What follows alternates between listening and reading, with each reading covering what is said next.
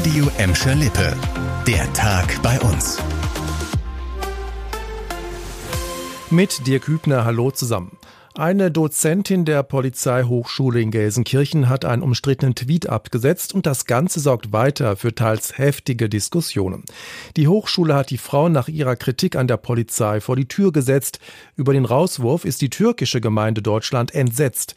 Wer eine engagierte Dozentin entlasse, weil sie auf rassistische Strukturen innerhalb der Polizei hinweise, der sei Teil des Rassismusproblems in Deutschland, sagt der Bundesvorsitzende der türkischen Gemeinde. Der Landesvorsitzende forderte die Verantwortlichen auf, die Entscheidung zurückzunehmen und aufzuarbeiten. Die Polizeihochschule in Gelsenkirchen hatte Anfang der Woche mitgeteilt, die Dozentin sei wegen ihrer Äußerungen ungeeignet, eine vorurteilsfreie Sichtweise im Hinblick auf Demokratie und Toleranz zu vermitteln. Hintergrund dieser Entscheidung ist dieser Tweet der Dozentin im Wortlaut. Ich bekomme mittlerweile Herzrasen, wenn ich oder meine Freundinnen in eine Polizeikontrolle geraten, weil der ganze braune Dreck innerhalb der Sicherheitsbehörden uns Angst macht. Auch von den Grünen gibt es Kritik. Die Gelsenkirchener Polizeihochschule wäre gut beraten, ihren Schritt zurückzunehmen und das Gespräch mit der Dozentin zu suchen, heißt es in einer Stellungnahme. Von der Hochschule in Gelsenkirchen zu den Grundschulen. Die Lage an vielen Schulen zwischen Hassel und Ückendorf ist, sagen wir mal, angespannt. Wie kann man die Situation verbessern? Dazu haben die Gelsenkirchener Grundschullehrer nochmals Vorschläge gemacht und einen Grundschulappell verabschiedet.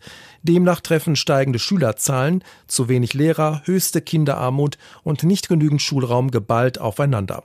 Die Verfasser fordern Maßnahmen und zwar sofort.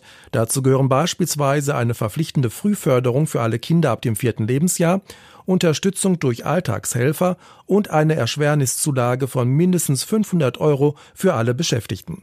Die Grundschulkräfte haben nach eigenen Angaben seit dem Jahr 2008 immer wieder Vorschläge zur Abwendung einer Bildungskatastrophe gemacht, ihrer Meinung nach ohne Erfolg. Die verantwortlichen Politiker hätten diese Vorschläge nicht genügend beachtet.